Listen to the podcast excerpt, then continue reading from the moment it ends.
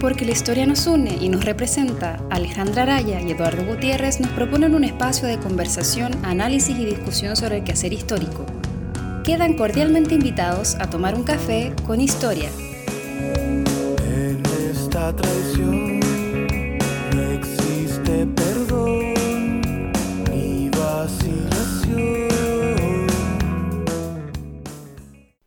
Hola a todos, bienvenidos a un nuevo capítulo de Café con Historia. Estamos en un capítulo especial que eh, desde ya les advierto que no es para cualquiera porque vamos a hablar gran parte, o sea, yo no voy a hablar en inglés, pero nuestro invitado va a hablar gran parte de la entrevista en inglés.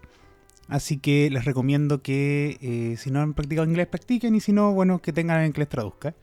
De todas formas, conseguimos una traductora, Sidney aquí presente, que nos va a hacer el favor de eh, explicar gran parte de lo que diga nuestro invitado, pero obviamente no va a poder decirlo tal cual como lo dijo él, así que de todas formas recomendamos que lo escuchen con alguien que sepa eh, hablar inglés. Eh, así que, pues bien. Presento a nuestro invitado, estamos con Maurice Ripple. ¿Sí? Ripple. Ripple. Mm. Bien. Eh, Morris es de, la Universidad de Haverford College y es licenciado en literatura inglesa, específicamente la diáspora africana del Caribe. Eh, y actualmente se encuentra en Chile gracias a la beca Watson Fellowship, esperando entrar cierto a un doctorado en antropología. eh, con, un- con su proyecto titulado, y aquí me van a perdonar con el inglés, eh, Barber, Shop, Barber Shop Talk, Storytelling and Debate. Espero haberlo dicho no tan mal. Morris, bienvenido, gracias por estar aquí. Oh. for being here. Gracias, gracias. Ah, hola amigos. Eh, bueno, Maurice, para partir la entrevista, ¿cierto? Ya te comenté un poco. eh, cuéntanos cómo llegaste a estudiar estos temas, ¿cierto? Porque eh, ya en, en el bachelor estudiaste la diáspora africana y Caribe. Y ahora con tu tema de las barberías también estás un poco cercano a ese tema. Vamos a entrar más de eso más adelante. Pero cuéntanos un poco cómo, cómo llegaste a estudiar literatura inglesa, por qué ahora antropología y por qué te interesan los temas que te interesan en verdad.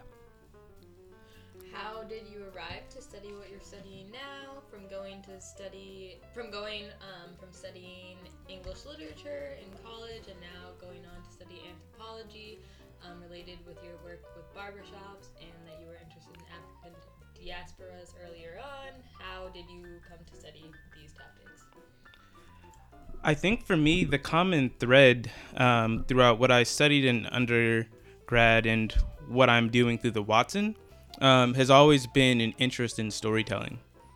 Um, for as long as I can remember, probably since I was seven or eight, I can remember writing stories um, during summers I would spend with my grandmother. And for me, it was always trying to make sense of the world around me. Um, and so from an early age, um, I had sort of just taught myself to read because I was fascinated with words and how you put them together and you could create worlds. Um, and so it was only natural when I got to Haverford that I would study English literature. I studied specifically African diasporic literature and Caribbean literature um, because it spoke to me. It was um, for the first time in a classroom, really, I could sort of see myself in authors that spoke to uh, issues that I saw in the U.S. and um, you know my friends as well. Um, sort of the representation of uh, different aspects of blackness, of what race, how it manifested itself in the United States, um, in Latin America, and um, in the Caribbean specifically. Um, and so some of my favorite authors I could go on, but James Baldwin, Audre Lorde. Uh, I wrote my thesis on Derek Walcott. Um, these were all people that were grappling um, and using words, using stories um, to sort of sort out their identity. That's what led me to the Watson Fellowship. Um, so my project's about um, barbershops and storytelling and conversations. Um, and I think, particularly in the communities that I grew up in in the United States, um, the barbershop is a space where many stories are exchanged um, from everyday people. Um, and so um, you go in um, and you pay for the haircut, but they say that the lessons, the stories that you get along the way, those are free. Um, you take those with you, and at least for me, they were always informative in some way. And so, for me, when I studied abroad in Barbados uh, a couple years ago, um, and I went to a barbershop there for the first time, my first time outside the the U.S. going to a uh, barbershop um, and seeing how this phenomenon of storytelling manifested in this African diaspora community, it got me interested in wondering how did it look in others. Um, and so that was sort of my inspiration for the Watson to hear other stories, to see if other spaces um, were like that in other countries and contexts, and um, it seemed like a great opportunity to do that.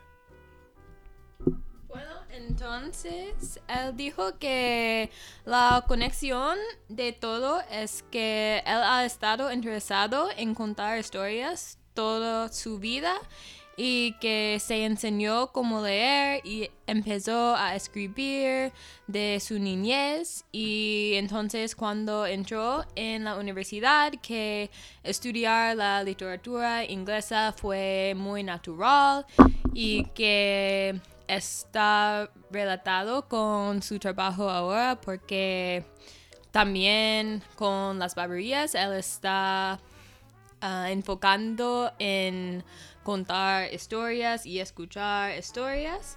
Y como estudiante en extranjero en Barbados, uh, él fue a una barbería y fue su primera afuera de los Estados Unidos. Y de aquí él quería ver cómo las barberías y qué historias están contando en las barberías afuera de los Estados Unidos en otros países. Y eso es porque él está haciendo el Watson. Es eh, bastante interesante la idea, digamos, porque eh, en Chile, particularmente, ¿cierto? La idea de barbería eh, no es tan común, o sea, ahora es muy común. Ahora hay muchas barberías. De hecho, aquí tenemos la idea de la barbería colombiana, porque justamente son ellos los que trajeron de nuevo esta idea. No es algo que no existiera, no es algo que no existió antes, pero ahora como que reaparecieron en todas partes. Entonces, eh, particularmente yo en mi, en mi historia de vida es una, eh, es una experiencia que nunca había tenido. Entonces es bastante interesante el hecho de querer tomar eso y investigarlo, como qué nace desde esta barbería. Em, además, creo que, no sé, eh, creo que uno tiene, si uno va a Barbados, tiene que ir a una barbería, suena, suena hasta bien.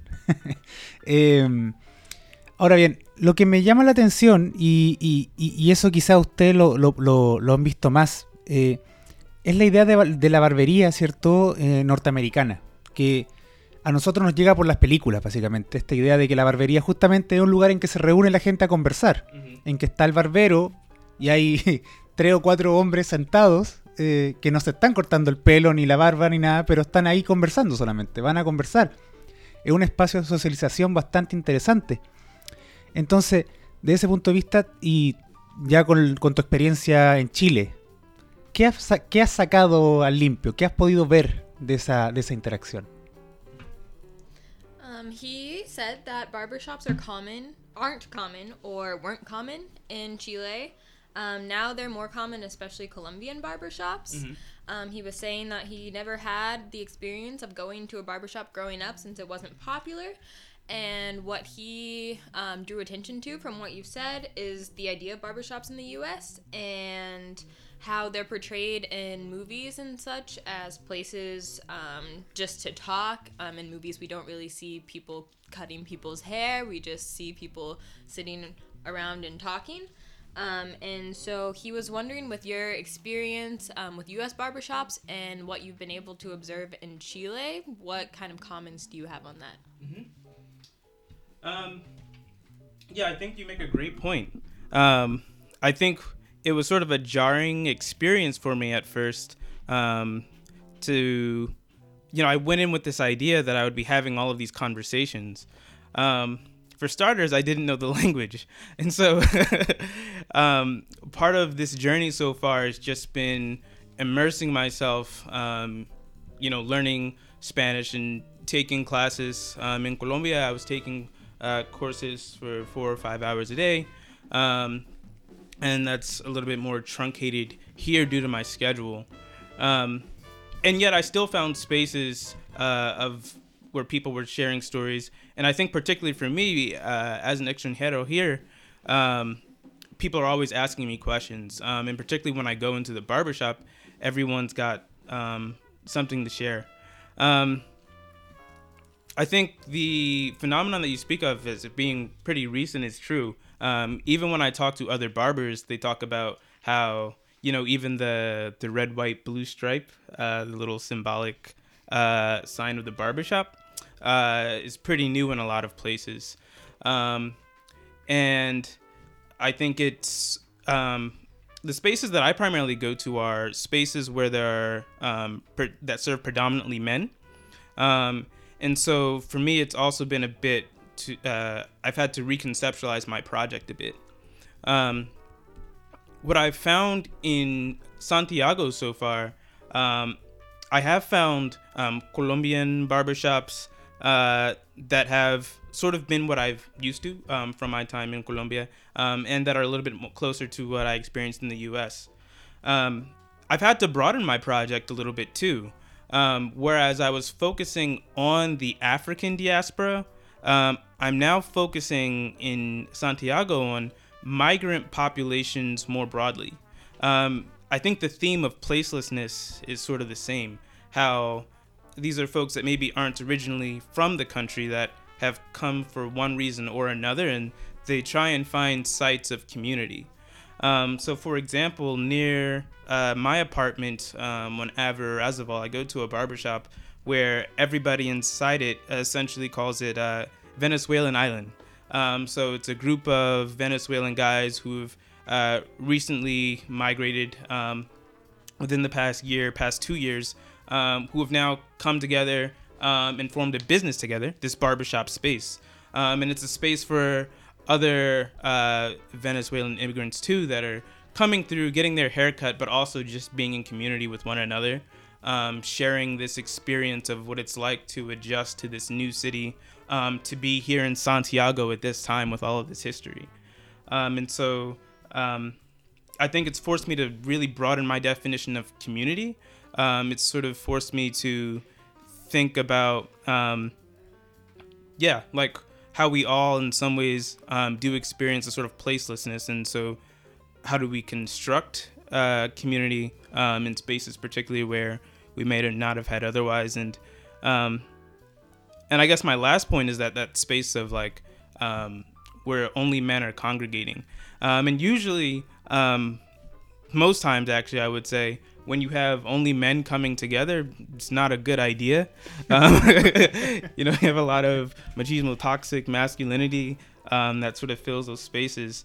Um, and I think that's been pretty common throughout, um, you know, the countries I've been to thus far, and even my experience in the U.S.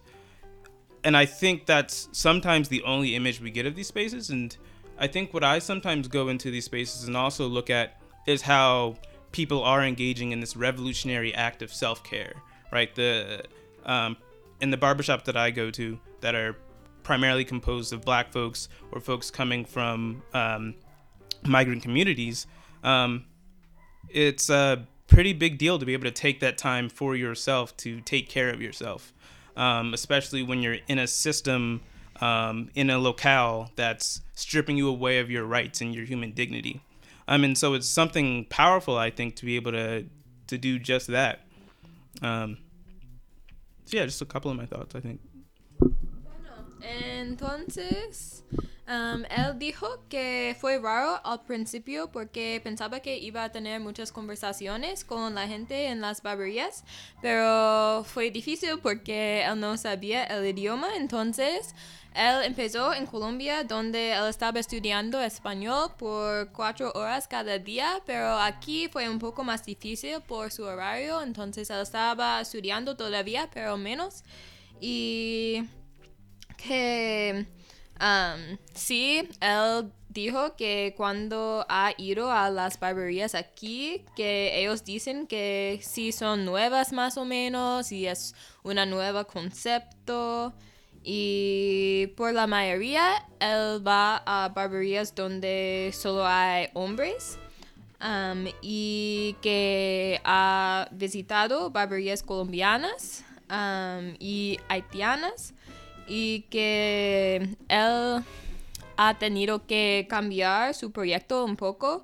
Um, en vez de estudiar los afrodescendientes, él tiene que estudiar los migrantes en general y cómo ellos se construyen su comunidad aquí. um, y que él va a una barbería en Avenida Irarrázaval que se llama Isla Venezolano, donde hay muchos venezolanos que sí sirven otros venezolanos, pero también es como una comunidad para que todos ellos pueden conversar y tener un espacio para estar juntos y construir su comunidad. Y que um, que también es un lugar donde ellos pueden acostumbrar a una nueva ciudad, un, un nuevo lugar. Y um, por final, que usualmente cuando solo hay hombres en un lugar no es una buena idea. Entonces, um, los hombres ah, tienden a hablar de cosas machistas y eso pasa en los Estados Unidos y también ah, en los otros países que ha visitado. Um, pero que sobre todo um, las barberías son un lugar donde la gente puede cuidar sí mismo y tomar tiempo para sí mismo cuando, cuando está en un lugar sin derechos es necesario tener un espacio así. Ya, literalmente me, me explotó la cabeza con, tu explicación. Es que eh, nunca había visto las barberías de esa forma, de verdad. Eh, bueno, y, eso responde un poco mi, la, otra pregunta que te iba a hacer, que es como, ¿por qué desde la antropología investigar esto? Y, y es que, claro, la antropología te permite, ¿cierto?, entrar al- a, la, a la localidad, meterte con la gente, trabajar con ellos de otra forma muy distinta a la que hacemos los historiadores o la que sería un sociólogo que quizás estaría parado fuera de la barbería tomando notas, qué sé yo. Eh, entonces, eso ya es muy interesante, pero quiero quizá entrar en un punto que tú, que tú mencionaste que me, me llama mucho la atención, que tiene que ver con esto que hablabas de em, cambiar tu perspectiva desde el afrodescendiente hacia el migrante. Porque claro, actualmente eh, quizás es un fenómeno más masivo en Latinoamérica, eh, la idea del migrante, que son, est- est- están todos moviéndose constantemente. Eh, pero también se relaciona mucho con lo que mencionaste al principio sobre la identidad. Que finalmente esta, esta capacidad de, de representarnos a nosotros frente a un otro distinto, pero al mismo tiempo cuando estamos en conjunto con gente que, que se parece a nosotros. Eh, finalmente es decir como yo soy como ellos, no soy como estos otros. Eh, y nunca había pensado que la barbería funcionara como algo así. Em, quisiera entrar quizás eh, y preguntarte la, de qué manera has trabajado este concepto, la idea de identidad y la idea de migración, ¿cierto? Quizás basándonos en tu trabajo anterior con la diáspora africana y todo, pero esta idea de, de, de- de- de qué es la identidad de las personas y cómo eso se ve eh, particularmente aquí en la, en la barbería. Um, so he was saying that he's never seen barbershops in this form before. Um, and that it makes sense that you would want to study this through anthropology, but that's just not how he was thinking about it. Um, and so before you mentioned that you changed your perspective of your project from Afro descendants to migrants. Um, and I guess how would you think about this in terms of identity and what is identity and how does that relate to barbershops?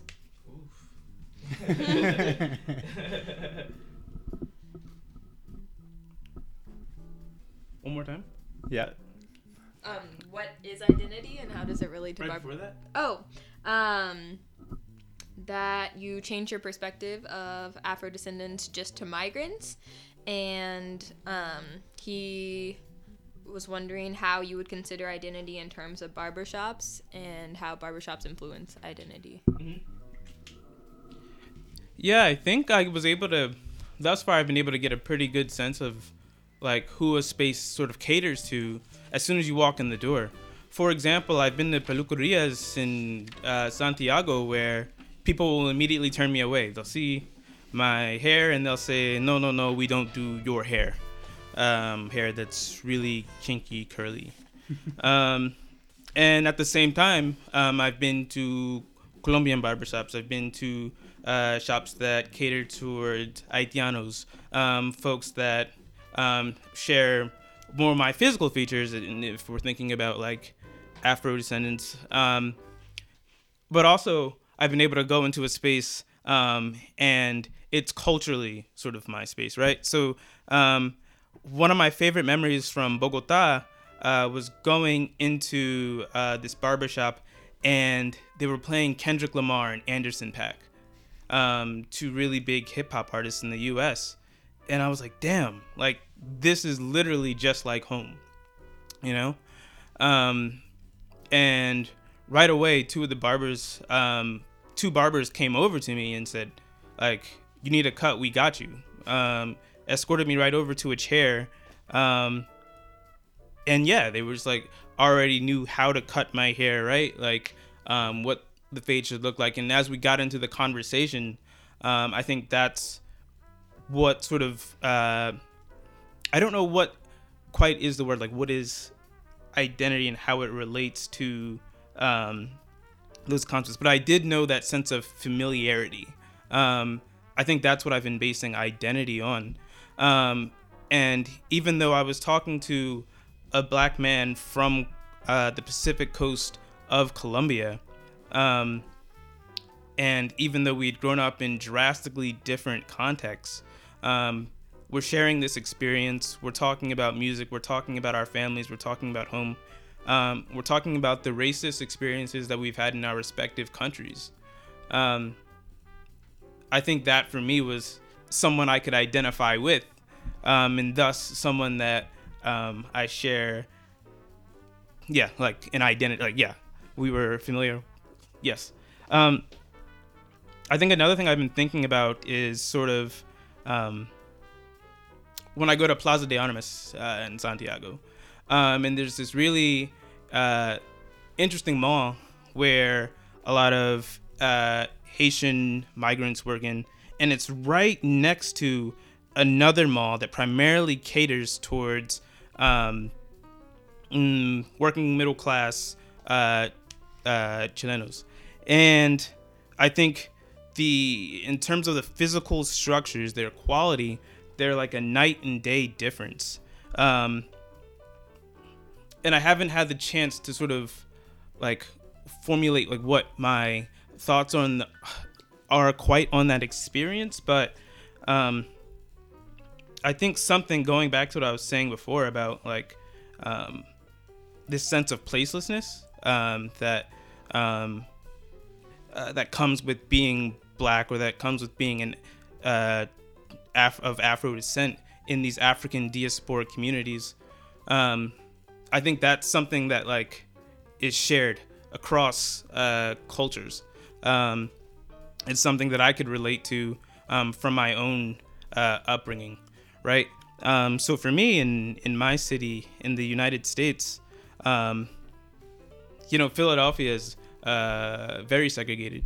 Um, I live in the suburbs now, right outside the city, and you cross these imaginary lines. You're born in this place, and all of a sudden you have access to some of the best schools. You're born in that place, and you are you have you're going to one of the most poor schools in the country. Um, but it's also intentional. Uh, it's no coincidence that in in a lot of cases the poorest people in the city are also the darkest people in the city. The that um, that I, in a sense, was one of uh, quote unquote the lucky ones that got to go to the school that I did that had the resources I did. Um, but also that's reductive. Um, I think that something about what I was saying about placelessness is even though I went to the school that I went to, even though I went to a school like Haverford, it was still a struggle in those spaces because it wasn't a space that was meant for me. That sense of placelessness again that comes with um, blackness that I haven't been able to really formulate. But I think that's why I want to go into anthropology. Um, and that's what sort of my um, intended research at the doctorate level is supposed to look at um, is to really think about the intersections of blackness and placelessness. Um, and that's something that I think also comes with like when I broaden the project to thinking about migrant experiences um, in within uh, Santiago. Um, it was with that in mind. How when I talked to the folks um, in uh, the Venezuelan barbershops, how many of them shared very similar sentiments um, as folks that I talked to um, in my Colombian barbershops. Um, entonces, él dijo mucho, pero voy a tratar de decir la mayoría. Um, entonces, um, al principio él estaba diciendo um, de la idea de para quién es un espacio. Um, él dijo que aquí en Chile fue a barberías donde ellos dijeron que no pudieron cortar su pelo porque es muy crespo y que ellos no sabían cómo cortar el pelo. Y fue a otras barberías con afrodescendientes donde ellos estaban felices para cortar el pelo y sabían cómo y to todo eso.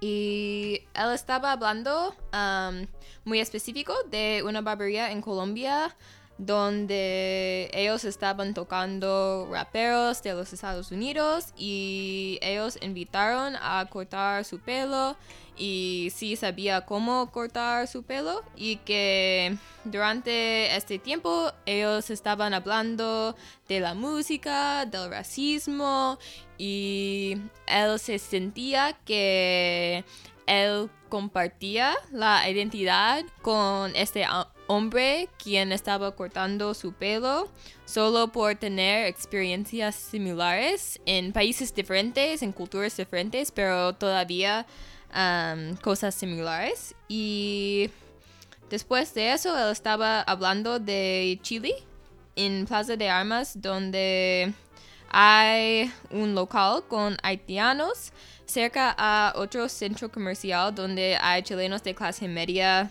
uh, social y que hay como una diferencia muy grande y muy aparentemente y que él no ha tenido la oportunidad para pensar en lo que significa completamente, pero que él piensa que es muy importante. Y con todo eso, él piensa en la idea de estar sin lugar, como no hay un lugar donde alguien pertenece, um, especialmente los negros. Entonces, él estaba hablando de Filadelfia, donde, uh, de donde él es, y que él vive en un suburbio y que hay una diferencia muy grande y líneas imaginarias entre los suburbios y la ciudad que separan los ricos y los pobres y que los más pobres son los más oscuros. Y que él um, aunque vive en los suburbios y que asistió a um, una universidad privada que es espacios no estaban designados para él.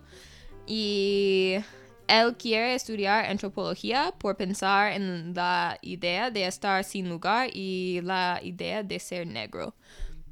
And I guess one last point that I wanted to make on that is this idea that I think what I'm sort of coming to is blackness is one part about placelessness, but I want to shift towards a conversation about like how it's also about place building. Um, and I think that's what I've seen in these barbershops. That's what I've seen throughout my, you know, schooling experience, whether it was at Springfield or whether it was at Haverford. Um, and even in these uh, communal barbershops um, that um, are comprised of uh, primarily migrant communities, um, is that yes, in so many ways, politically, geographically, um, socially, we've been displaced. Um, but how do we still, re- regardless of that, build place. Entonces él dijo que otro punto que quiere agregar es que quiere hablar de la construcción de un lugar para gentes específicos, como por qué no hay un lugar que estaba construido para gente específica que él quiere hablar de cómo es posible crear es- estos espacios, como que um, los migrantes están creando estos espacios en las barberías. Uy, no. No sé, siento que esta entrevista va durar demasiado. Cada vez me van surgiendo más preguntas de cada cosa que, que menciona. Es que ahora entraste a un tema súper interesante, que es el tema ya no solamente de los migrantes, sino del racismo. Que eh, en Chile siempre tuvimos un tema con el racismo que estaba pero no estaba. Como que lo veíamos, pero no... no... En Chile lo- los grandes insultos raciales serían indio y negro. O sea, el, se- se- ser indio es algo malo, ser negro es algo malo. Pero, hasta cierto punto, no era un insulto, em, digamos, tan terrible como otros insultos. Por ejemplo, dolía, se podría decir que dolía más que te dijeran pobre a que te dijeran indio. ¿Se entiende? Eh, hay, un tema en Chile que eh, te, te se- te segmentan mucho más por, un tema económico que por un tema racial. Hasta que empezaron a llegar haitianos, empezaron a llegar colombianos, empezaron- y empezamos a enfrentarnos efectivamente a algo que en Chile no existía, que era justamente un marcado aspecto afro- afrodescendiente en la población migrante. ¿Por qué? En Chile está la idea de que aquí nunca hubieron esclavos, nunca se trajo gente de África, como que no... Y Chile era un país libre de eso. Y era, y era mentira. O sea, es una construcción histórica del- de la élite blanca chilena que, que quería hacer creer que, en Chile todos éramos europeos o mezclados con indígenas, específicamente mapuche, no otra cosa. Eh, y cuando se hicieron pruebas de ADN a la población se descubrió que un porcentaje importante de la sangre chilena es sangre africana. Entonces es como toda esa idea de, de que nunca hubieron eh, esclavos africanos aquí se destruyó completamente. Pero aún así el tema del color es algo que aquí no estaba presente, o no estaba tan presente. Ahora es una cosa marcadísima. Y eso he notado personalmente que ha hecho aflorar el racismo de mucha gente que pensaba que no era racista, yo creo, y de pronto se dio cuenta que era bastante racista. Eh, particularmente acá, porque claro, el... Lamentablemente no, no, no, no sé cómo hablar de, de otros países que no, que no he visitado, pero en las barberías chilenas que has visitado, que es estas barberías colombianas o haitianas, ¿cómo ha tocado el tema, cómo, has visto el tema del racismo? ¿Qué te han dicho tus entrevistados? ¿Cómo lo has percibido tú? Ya dijiste, ¿cierto?, que en la peluquería no te pudieron cortar el pelo, claro, porque la- las peluquerías son pensadas para el pelo liso. Están- no- no- no- son cortadores de pelo, no saben hacer otra cosa. Mm. Eh, pero más allá de eso, ¿cómo has eh, sentido tú que tú o, o tu entrevistado el tema del racismo directamente en Chile? Um, so he is saying that in the history of Chile, they've always said that like racism has been here, but also it hasn't. Um, and that there have existed racist insults for the native people and for black people. Um, but in general, they had considered racist insults to be less than other insults, um, like economic insults, such as it's worse to be called poor than to be called native. Um, he was saying, but then with the recent migration, such as the Colombians and the Haitians, that things have changed a bit. Um, in the history of Chile, they always like to say that uh, Chileans didn't have any African descent, which they now know is a lie, and it's something that they created um, just to feel kind of better about themselves.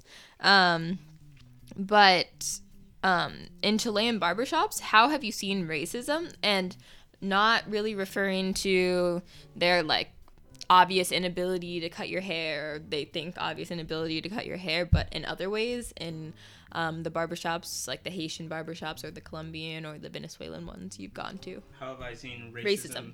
like played out in those spaces? Yeah, or with the people you've talked to. Me apagué el micrófono.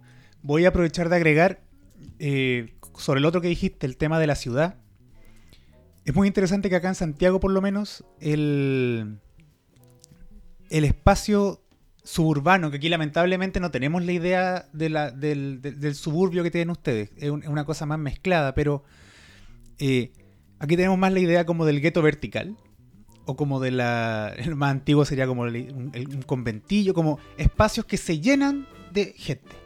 Eh, casas para dos personas que de pronto tienen 20 viviendo dentro. Eh, y todas estas casas o todos estos departamentos quedan en el centro. Quedan aquí a un par de cuadras, quedan todos cerca del centro de la ciudad. Porque también es cerca de los lugares de trabajo, es cerca de eh, donde pueden hacer de pronto comercio ambulante. Eh, es una lógica muy, muy curiosa porque finalmente, y por eso yo creo que ha afectado tanto a, Santiago, porque la idea, ¿cierto?, del suburbio o de la periferia de una ciudad está para esconder lo que el discurso oficial no quiere ver de pronto, lo que la élite no quiere ver. Pero aquí lo tenemos presente de manera constante. Entonces, eh, es un enfrentamiento urbano en- dentro del discurso urbano que no sé si, si, si será inédito, pero efectivamente es muy distinto a esta idea de separar un poco la ciudad en dos partes. Eh, la separación en dos en Santiago, curiosamente, es entre ricos y pobres, no entre eh, blancos y, y- y- y- y negros o no. Aquí es ricos y pobres, así se separa la ciudad. Entonces, eh, el migrante está integrado en medio y está circulando entre, esa, entre, entre esas partes. Entonces, e- eso es muy interesante, digamos, de, ver. Ahora sí, te, te- te dejo la palabra. Bueno. Um, uh, so he was bringing up the idea of urban spaces and spaces that are feel, filled with people, less of a suburban feel, and how all of the houses that are over or filled over capacity tend to be towards the center. Um, and how suburbs tend to hide what the elites don't want to see and how the city separated into two parts, rich and poor, instead of black and white. But he was saying that uh, most of the mig- migrants are in the middle, and so they're kind of navigating both. Um, yeah, and just like how this works in terms of that. It's more like your opinion about that. Yeah, I think that's interesting. Um, I think it's hard for me to comment because I think I like obviously I don't live here, um, and I also I it would be interesting I think to hear the perspective of someone that is black and is Chileno, someone that does have to navigate that reality every day. Um, I think you also make an interesting point about class insults uh, as being um, in some ways worse than racial insults. Um, and I think that's something that I've, at least in terms of class insults, quote unquote, that I, I that I've experienced here. Um, and so, um, I think something that I've been thinking about a lot is how do people read me here? Um, and so, depending on the day, I can get Brazilian uh, or Colombiano. Um, but then I started realizing that if I'm wearing my Adidas, for example, if like my iPhone is out, um, people are quicker to think, oh, perhaps he's an American. Um, I don't know if it impacts their treatment of me. Um, I do know from my limited time here that um, I don't know. If it's tough for me to believe that like a like that. How do I see? Um, it's tougher for me to see how uh, like uh, struggles and issues of class are more not important, but like more prevalent than issues of race. Uh, because my brief experience here, I've been uh, I wouldn't say faced with more racism, but a different type of racism than I'm used to experiencing in the States or uh, in Colombia. Um, you know, I, as I said, like I've been like denied from like uh, spaces to cut my hair. Um, I've been to parks where I've been asked for identification. Um, I've had people curse at me and say things about like the way I was wearing my hair.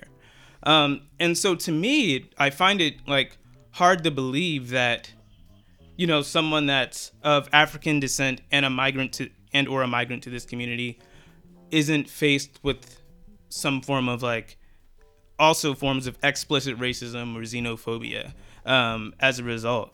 Um, and I think it, it's a question of like, are we listening? Are we tapped in and tuned in enough? Um, you know, I think something that I've been um, reading into um, a little bit or trying to, um, you know, at the encouragement of my uh, Spanish professors, just thinking about like looking into uh, personal narratives that are out there uh, about the experiences of Haitianos here and um, what are their lived realities. Um, and again, it's not my experience, so I don't feel fully equipped to say. Uh, but I think if I know from my brief experience that like I've been faced with it in so many ways, I can only imagine someone that has to go about this every single day of their lives, uh, trying to make a better home life uh, for themselves here. What that experience must be like. I mean, even as you pointed out, how up until recently the government completely erased statistics uh, regarding folks of African descent um, in their census. I, I think that means something. Um, not quite sure what, but um, in general, though, um, more broadly, other barbershop spaces I've been to, um, I think I haven't faced uh, racism there necessarily. It's more like a curiosity. Um, one of the really interesting ways that I think people are exposed to, uh, Chilenos specifically are exposed to black folks is uh, sometimes through basketball. Um, and that's actually been a sort of interesting point of connection in my research thus far. Um, and so, one of the first barbershops I went into when I asked someone to cut my hair, um, and I was trying to describe it for them in my very bad Spanish, they were like, You want your hair like Jimmy Butler. Um, he's a basketball player that's now on the Miami Heat. Um, uh, used to play for the 76ers, um, my hometown team. And I was like, yes, we'll go with that. um, it, it, was an accurate description, so it was the best that we could do. Um, but I found it fascinating that, like, um, he was saying that he had never cut a black person's hair. It was his first time, but um, he was going to give it his best go and, you know, using that image in his mind. Um, and yet it's the 21st century is the other thing though um, we live in 2019 going on 2020 and so it fascinates me sometimes that like there's this genuine bewilderment and confusion and uh, sometimes you go into a space and you're like a spectacle of sorts. Um, but i've tried to lean in with like the best intentions um, from folks. Um, you know I've, I've been in spaces where i'm uh, where someone else is hyper different from me and um, i realize sometimes that i don't always have the language uh, to talk or to ask the questions that i want to ask um, but i do want to learn. Um, and so in general in these spaces um, i think that's been the intent of people. Because um, usually afterwards people ask if i want to get a beer afterwards or something like that. So um, overall i think it's been interesting Um, entonces, él dice que es difícil comentar porque no vive aquí, pero pienso que sería interesante escuchar a alguien que es negro y es chileno sobre el tema y que es interesante la idea de insultos de clase o de racismo, porque él dice que puede estar percibido día al día por lo que está diciéndose uh, en términos de su clase, pero que él no sabe.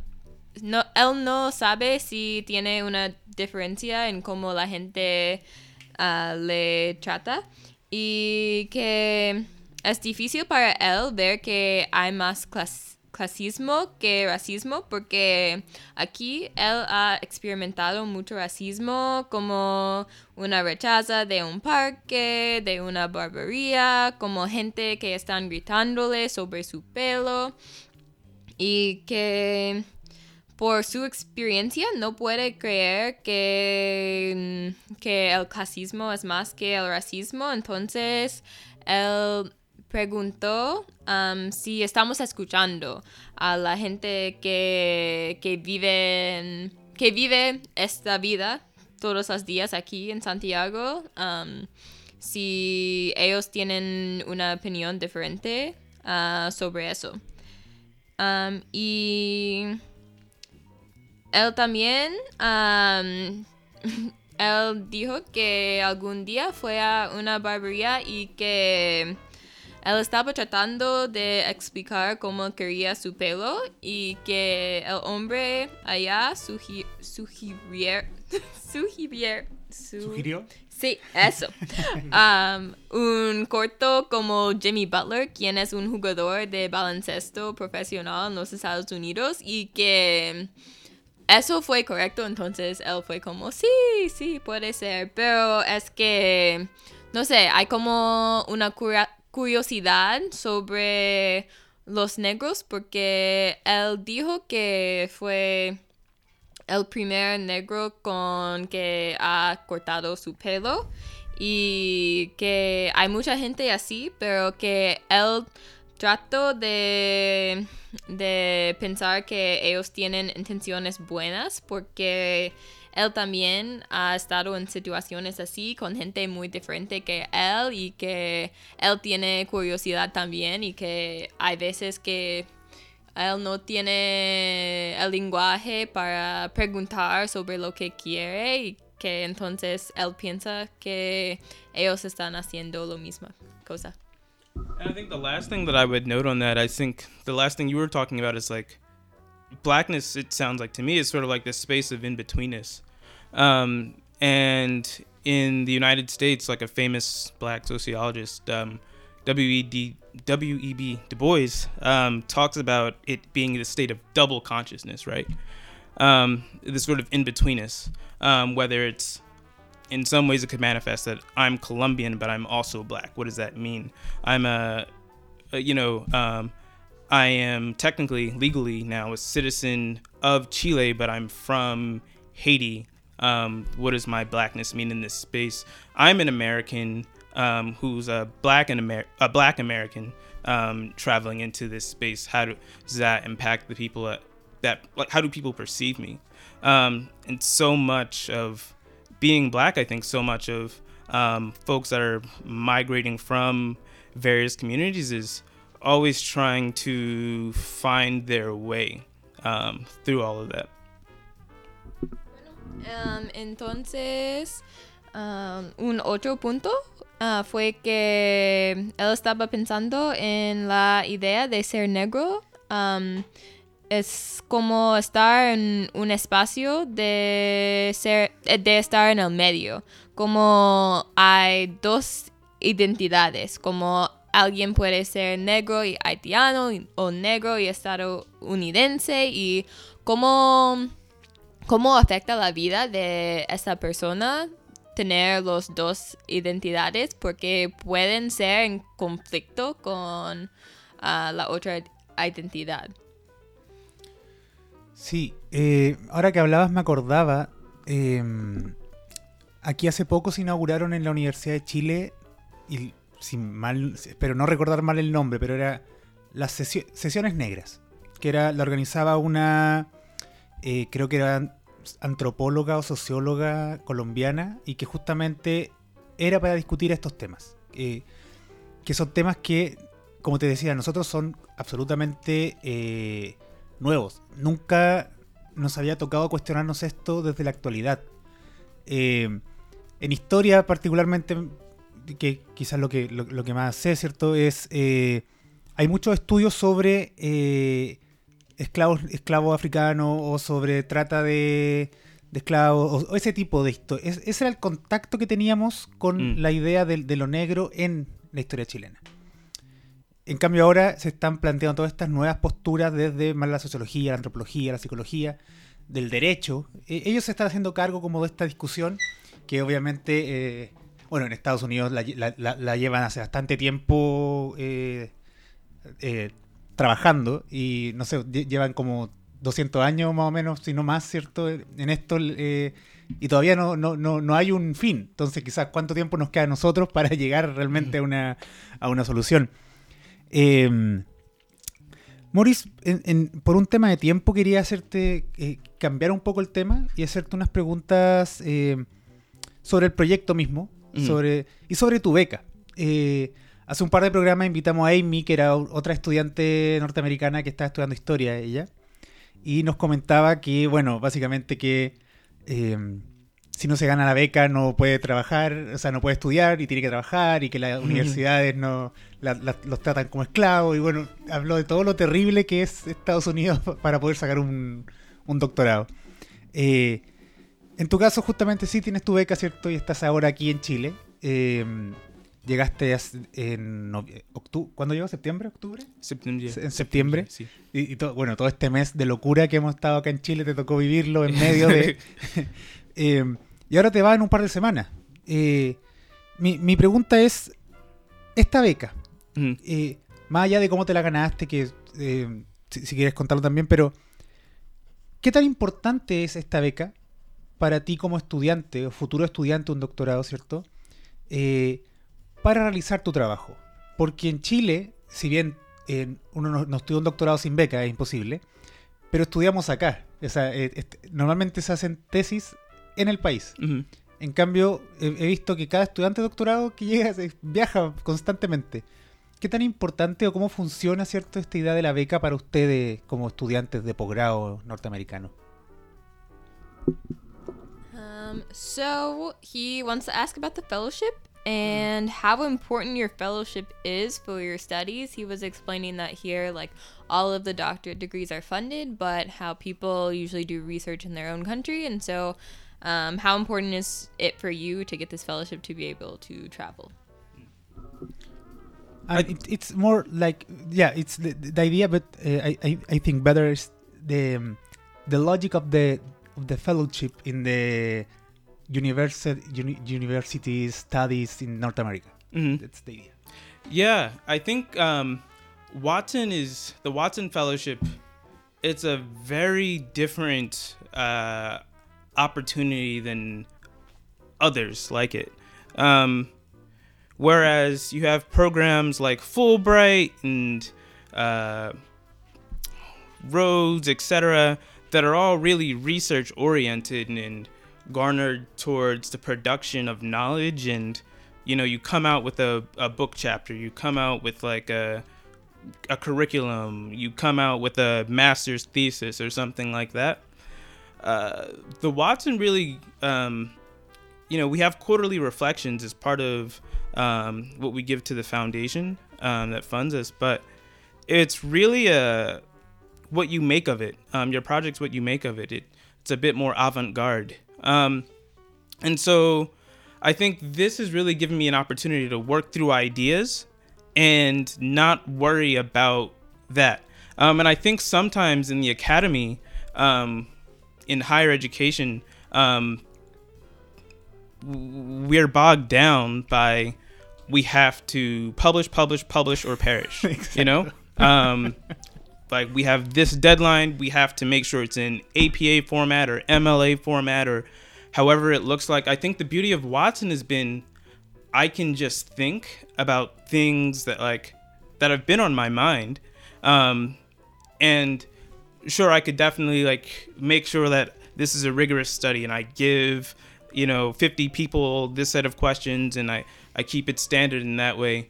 Um, but my project's not like that. And some people's might be or a version of it something like that, but I think for me um, again, it goes back to narrative, um, spending time with people and spending time in place, um, and spending time across cultures too. Um, I think it's an opportunity that um, few people get, and I think something like having a master's thesis or you know you need to have a chapter finished by X amount of deadline doesn't give you the time or the space to really think through all your ideas. I think the beauty of this fellowship is that I'm definitely learning a lot every day, every moment. But I know in the long term, 10, 15, 20 years from now, that's where it'll pay dividends. Um, you know, I have lots of friends who went straight on to jobs and things like that, but um, I definitely didn't think of this as a year off. This is a year on to just really engage, to read, to write, to be with people, um, to be in spaces like the barbershop, uh, to take language classes, to struggle, um, all of those things. Bueno, um, entonces él dice que la- esta beca es una oportunidad muy diferente que las otras como Fulbright o Rhodes. Um, como estas becas son para investigaciones con un proyecto final y con Watson él solo tiene que hacer cuatro reflexiones al año pero él puede hacer lo que quiere. Es como él no tiene algo que tiene que entregar al final, solo los cuatro reflexiones. Y que uh, muchas veces en los doctorados es que alguien se tiene que publicar o morir. Y que en Watson hay más libertad, que él puede pasar tiempo con gente o en un, un- en un espacio sin preocuparse sobre un proyecto y que él tiene mucho tiempo para pensar en sus ideas, que él, pienso que él piensa que esta va a tener mucho valor en el futuro porque él está aprendiendo cada día, pero él, porque él puede pensar que en el futuro él va a tener un proyecto más completo en vez de un proyecto ahora. Estoy demasiado celoso de, la beca. Eh, hace un par de programas invitamos a, a Ana, que era una doctorada, que se había doctorado hace muy poco, pero había tardado eh, 11 años entre el magíster y el doctorado. Y en esos dos, 11 años pensó su proyecto y pensó su idea tanto que ahora está a punto de publicar su libro y todo y tiene una tesis excelente. Eh, es uno de los programas del podcast más escuchados hasta el momento en el poco tiempo que tiene. Entonces, eh, te encuentro demasiada razón. El, la academia finalmente nos obliga, como dices tú, ¿cierto?, a publicar, a publicar, a publicar. Y no tenemos tiempo para ver si lo que estamos publicando realmente importa. Eh, finalmente eh, tenemos una idea original y esa idea la cortamos en pedacitos para intentar meterla en distintos artículos o libros o revistas y, exprimir eso para que nos contraten, para que nos den la beca, para etcétera, etcétera. Eh, y es algo que actualmente se, está discutiendo en Chile, eh, justamente porque eh, y con toda esta explosión social que pasó, eh, hay una sensación de que gran parte de la culpa viene justamente del mundo de la academia, que se preocupó más de publicar que de dar ideas relevantes o de expresar esta idea al público, a la gente, ¿cierto? Mm. Eh, lamentablemente no, no sé si en Chile alguien está interesado en dar este tipo de, de becas, porque me imagino que como muchas becas en Estados Unidos viene de una entidad privada o de una fundación privada. ¿cierto? Que son acá en Chile las fundaciones suelen pertenecer como a gente que se juntó más que a un privado, ¿no? es raro encontrar ese tipo de, de, de- de gente tan, tan, tan, eh, eh, buena onda. Mm. Entonces, eh, qué, qué suerte, o sea, qué bueno que puedes hacerlo y darte el tiempo de, de- de- de hablar con la gente, sobre todo cuando es un tema antropológico, ¿cierto? Que necesitas conectar con la gente, necesitas saber lo que la gente quiere. Eh, qué bueno por eso. Eh, y sobre eso mismo, y ya acercándonos al final, ¿cierto? Eh, ¿Qué viene ahora entonces? Eh, Como, eh, como mencioné antes, ¿cierto? Te, te vas de Chile en un par de semanas, ¿hacia dónde vas? ¿Cuánto te queda de la beca? Eh, ¿Qué va a pasar con el doctorado? ¿Qué viene a, a futuro para, para Maurice? Um, so um, first, he said that he's jealous of the fellowship. Um, that earlier in the show, he had a woman who was pursuing her doctorate who took 11 years in between completing her master's and her doctorate. Um, in that time, she was able to think like you are. Um, and so he said that there's this is something that they're talking about in Chile, um, but that there are very few people who are interested uh, to kind of fund this type of fellowship in Chile. Um, and he was saying that it makes a lot of sense because in anthropology you need to connect with people um, and talk to them in order to be successful in your work. Um, and so he ended with a question about what comes now. You're leaving soon. Where are you going? What, where your doctorate after that? Just what the, future holds for you. The project, the life, the universe. Um, yeah, I think um, your point about uh, like publicly funded research uh, by the government, universities, etc., i- i- is something that does ring true in the states too, to a a, a lesser degree. Um, but it's something that you know I have friends that um, are in public universities um, that always talk about the struggle for funding, right? Um, and I don't know. I think there needs to be more of a conversation about that. Um, but um, no, I think you make an excellent point. Um, I think next week. So literally for the Watson, um, I leave on the 14th of December. Um, today's the 4th, uh, and I head to South Africa. Uh, Whoa. I'll be spending some time between Cape Town and Johannesburg. Um, and I'm primarily interested in doing like a photography project there. Um, really looking at uh, the artistic layout of like barbershop space and like, um, yeah, art in general. Um, so I got inspired by looking at like some barbershops might have like Nelson Mandela painted on the wall or like MLK or some Martin Luther King. So um, I just wanted to see if there were more of those, and I'd only saw some of that in my preliminary research. Uh, after that, I'll be going to the United Kingdom, um, and I'll be spending some time in London.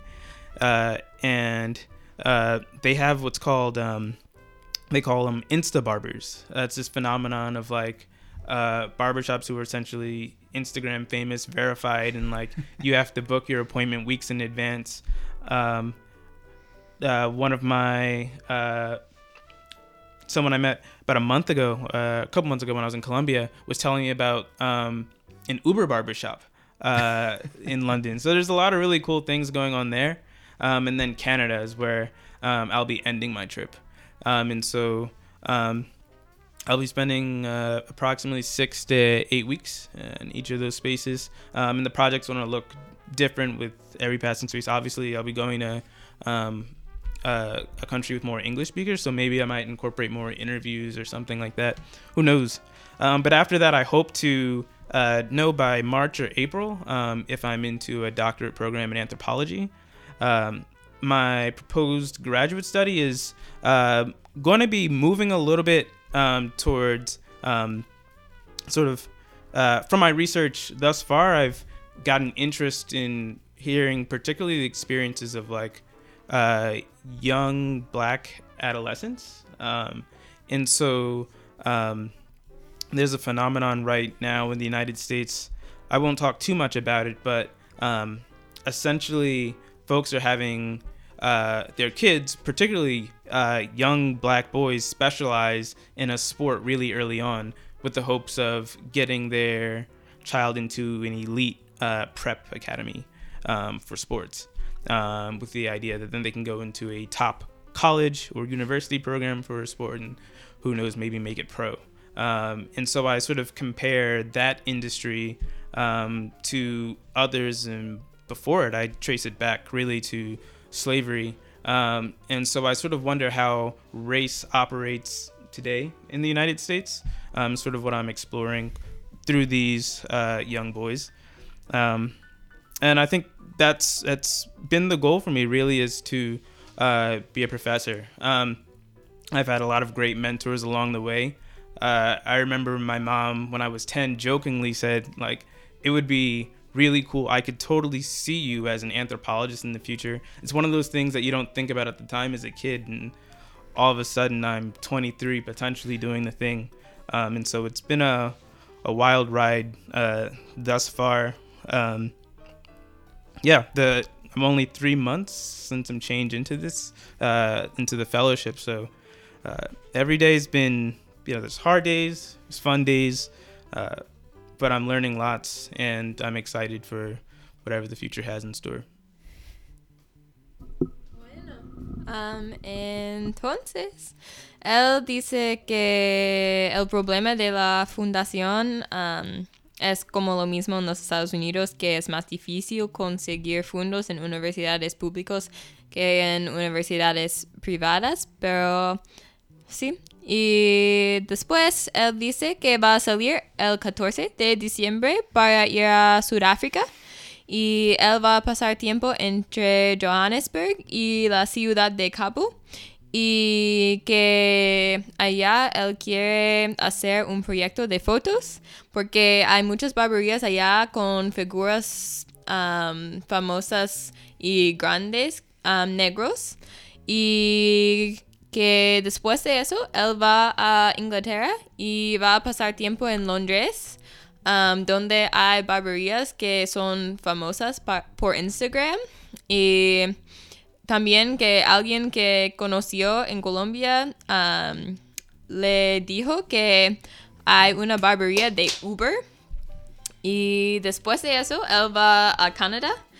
Um, y él espera saber sobre su doctorado en marzo o abril y que su proyecto es un poco diferente de lo que hablamos hoy, pero um, en su doctorado él quiere estudiar los chicos negros en deportes um, porque hay un fenómeno en los Estados Unidos donde uh, los padres de estos chicos um, quieren que ellos se convirtieran convirtieran ¿Convirtieran? sí, en, um, en deportistas profesion, profesionalistas. Sí, entonces, um, sí, él quiere estudiar eso y a través de eso él quiere saber cómo opera la raza hoy en los Estados Unidos. Y después de todo eso, él quiere ser profes- profesor y que es un poco cómico porque su madre cuando él tenía 10 años decía que ella podía verlo como antropólogo en el futuro y ahora eso es lo que él está tratando a hacer. Sí, esa frase me emocionó. Fue, fue bonito. Es como. no sé, eh, igual te, tiró al tiro. No, tú vas a ser antropólogo. no, no, no es una meta sencilla. Eh, bueno, Maurice, te quiero agradecer por venir y darte el tiempo de eh, conversar con nosotros, contarnos sobre tu proyecto.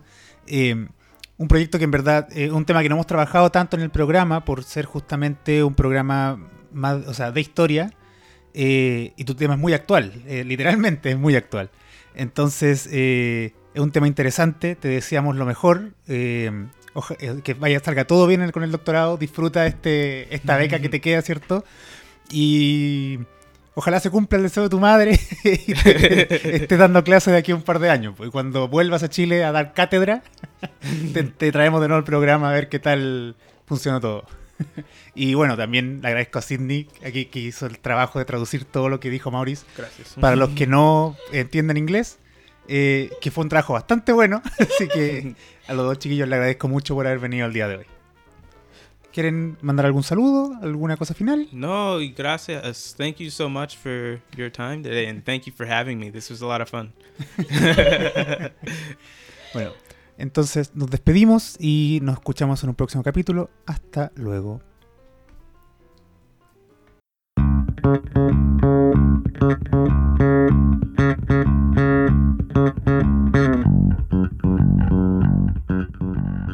Por hoy el café se ha terminado, pero Alejandra y Eduardo los esperan en una próxima oportunidad con una nueva conversación para tomar otro café con historia. Les recordamos que las ideas y opiniones vertidas en este programa son de exclusiva responsabilidad de quien las emite y no representan necesariamente la opinión de Café con Historia. Te perdón silenzioso